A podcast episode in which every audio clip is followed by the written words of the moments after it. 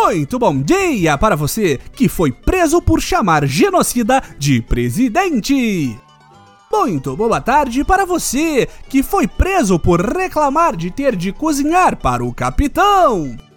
E muito boa noite para você que foi preso por bater panelas. Este é o Boletim do Globalismo Brasileiro, seu relatório semanal sobre a luta do nosso capitão contra as forças comunistas do Soluço Sem Fim e da Copa América Flopada. Toda semana a gente traz para você aquilo que nem o seu grupo de Zap Zap mostra. Então, não saia daí!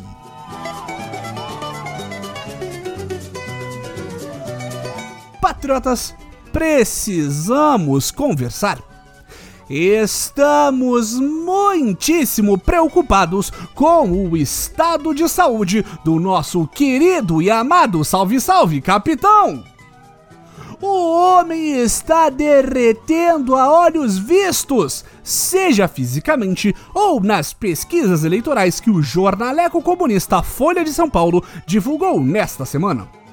Enquanto o presida soluça sem parar há mais de uma semana e abandona jantares com empresários por não conseguir completar uma frase, o folhetim comunista divulgou que o Kraken da esquerda Lula chegou a incríveis 45% de intenções de votos para o vindouro pleito de 2022 contra 25 do mais democrático e genocida dos presidentes para piorar ainda mais a crise de ansiedade que se abate sobre Jair, segundo apontam as pesquisas não auditáveis e nem feitas de papel, pela primeira vez, esquerdistas são a maioria, com 51% da população apunhalando nosso Messias e apoiando o impeachment de Jair Messias Bolsonaro.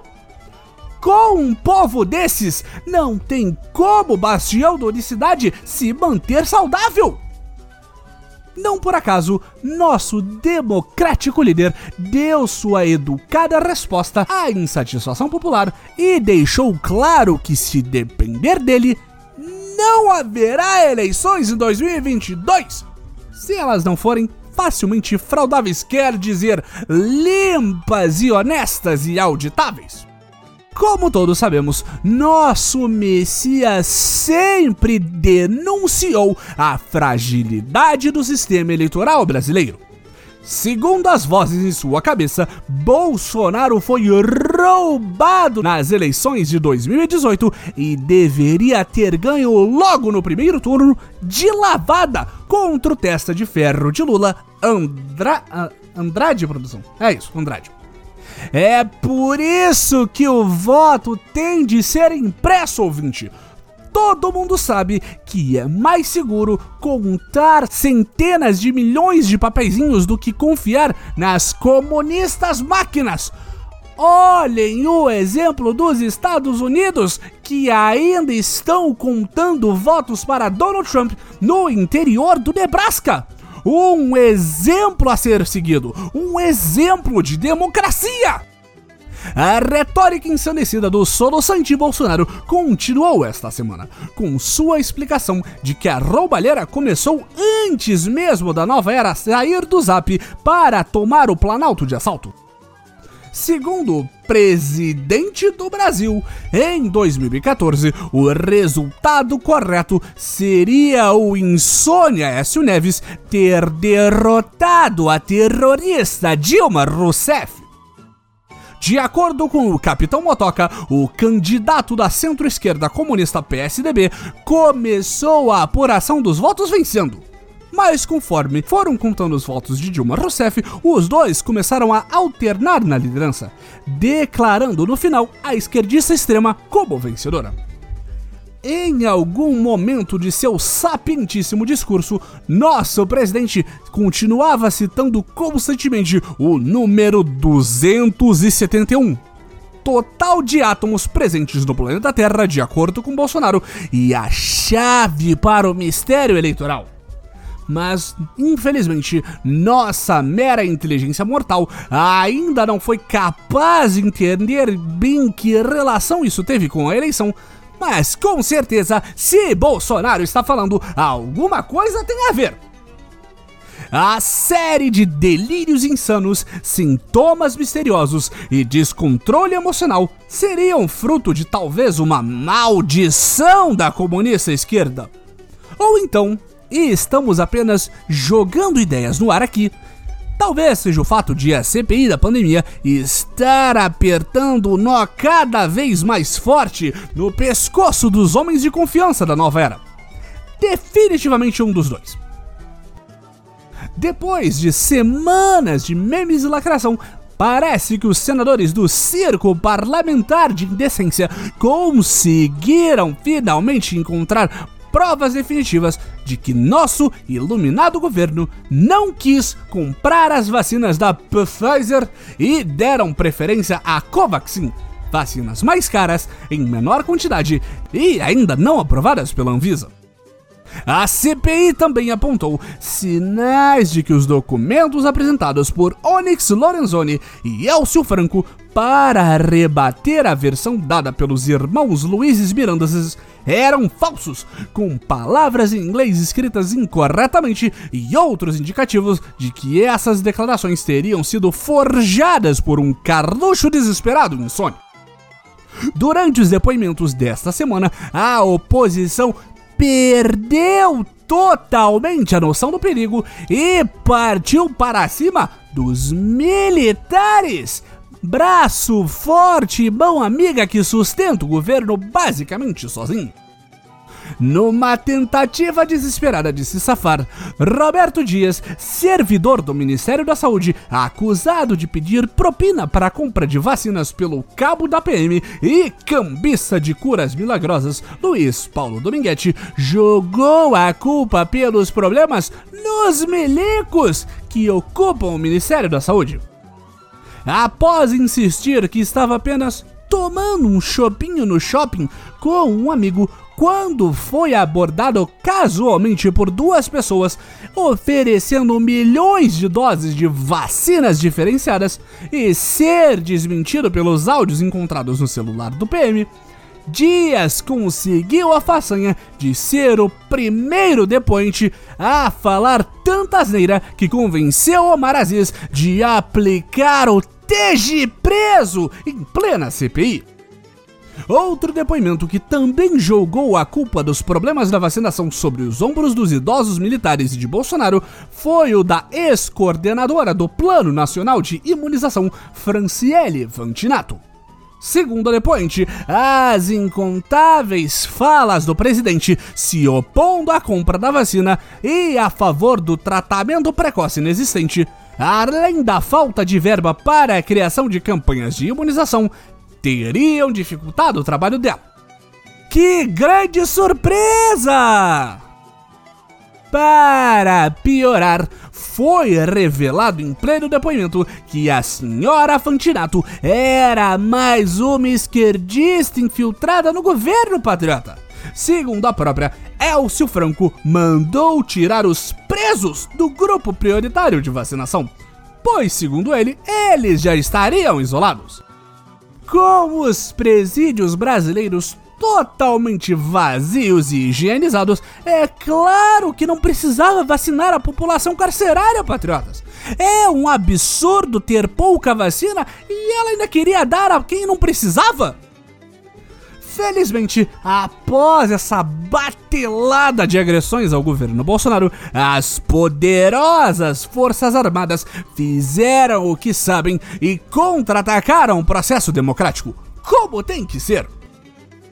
Depois de Omar Aziz dizer que o lado podre das Forças Armadas estava envolvido em esquemas de corrupção no governo, General Braga Neto, ministro da Defesa, e os comandantes de Exército, Marinha e Aeronáutica lançaram uma temida nota de repúdio, casualmente anunciando um novo golpe.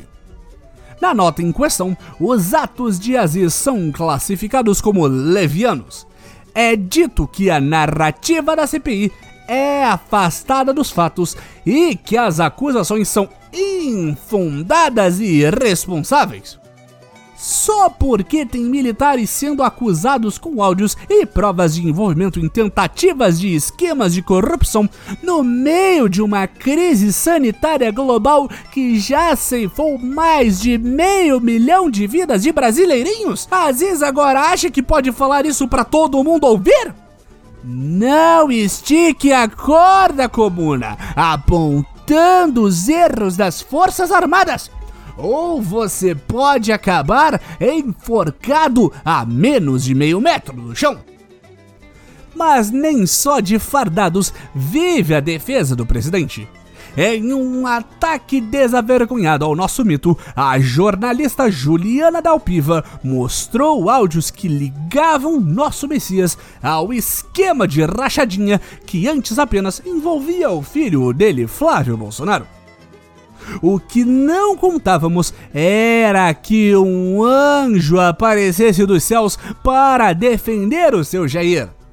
Ele mesmo, Frederick Vassef, o homem que teve a casa invadida por Queiroz, encontrou o zap zap da jornalistinha e mandou mensagens nem um pouco ameaçadoras, dizendo que em países comunistas o corpo dela desapareceria para nunca mais ser encontrado e que se ela quisesse, ele pagaria uma casa e uma passagem só de ida para a China, Venezuela ou outro país vermelho a escolha dela. Que rapaz gentil, patriotas! Apesar de não querermos tirar férias em locais comunistas, há de se convir que isso não foi assustador e ameaçador de nenhuma maneira. Mas podemos sintetizar que depois desta verdadeira batelada de ataques e ameaças à nova era, não tinha como o capitão não ficar dodói, patriota. E para piorar, as más línguas em Brasília dizem que o deputado Luiz Miranda gravou toda a conversa com o presidente, na qual ele supostamente alertou sobre o esquema de superfaturamento da vacina. Não se preocupe, patriotas, todos sabemos que isso só pode ser mentira. Primeiro, que foi só uma tentativa de corrupção falsa para ver se os fiscais estavam espertos. Segundo, que não houve prejuízo real por não comprarem as vacinas. E terceiro, que. O que, produção? Ah, o presidente admitiu que conversou com Luiz Miranda, mas disse que ele não pode mandar investigar tudo que chega até ele? Isso não seria confissão de prevaricação, produção?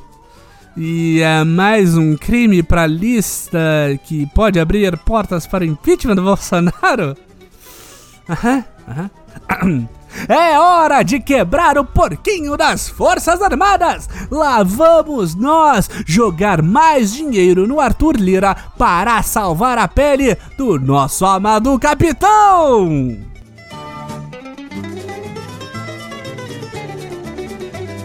Esse foi o nosso Boletim Globalismo Brasileiro para a semana de 12 de julho. Envie sua sugestão ou crítica para nosso perfil em arroba boletim B no Twitter e fique ligado em nossas próximas notícias globalistas. Se possível, ajude a espalhar a palavra do boletim, avaliando o nosso humilde programa no Globalista Apple Podcasts cometendo um patriótico compartilhamento de nossos episódios e considerando apoiar nossa campanha de financiamento coletivo em padrim.com.br barra boletim do globalismo brasileiro. Tudo junto. E lembre-se, Bolsoluço acima de tudo, Brasil acima de todos.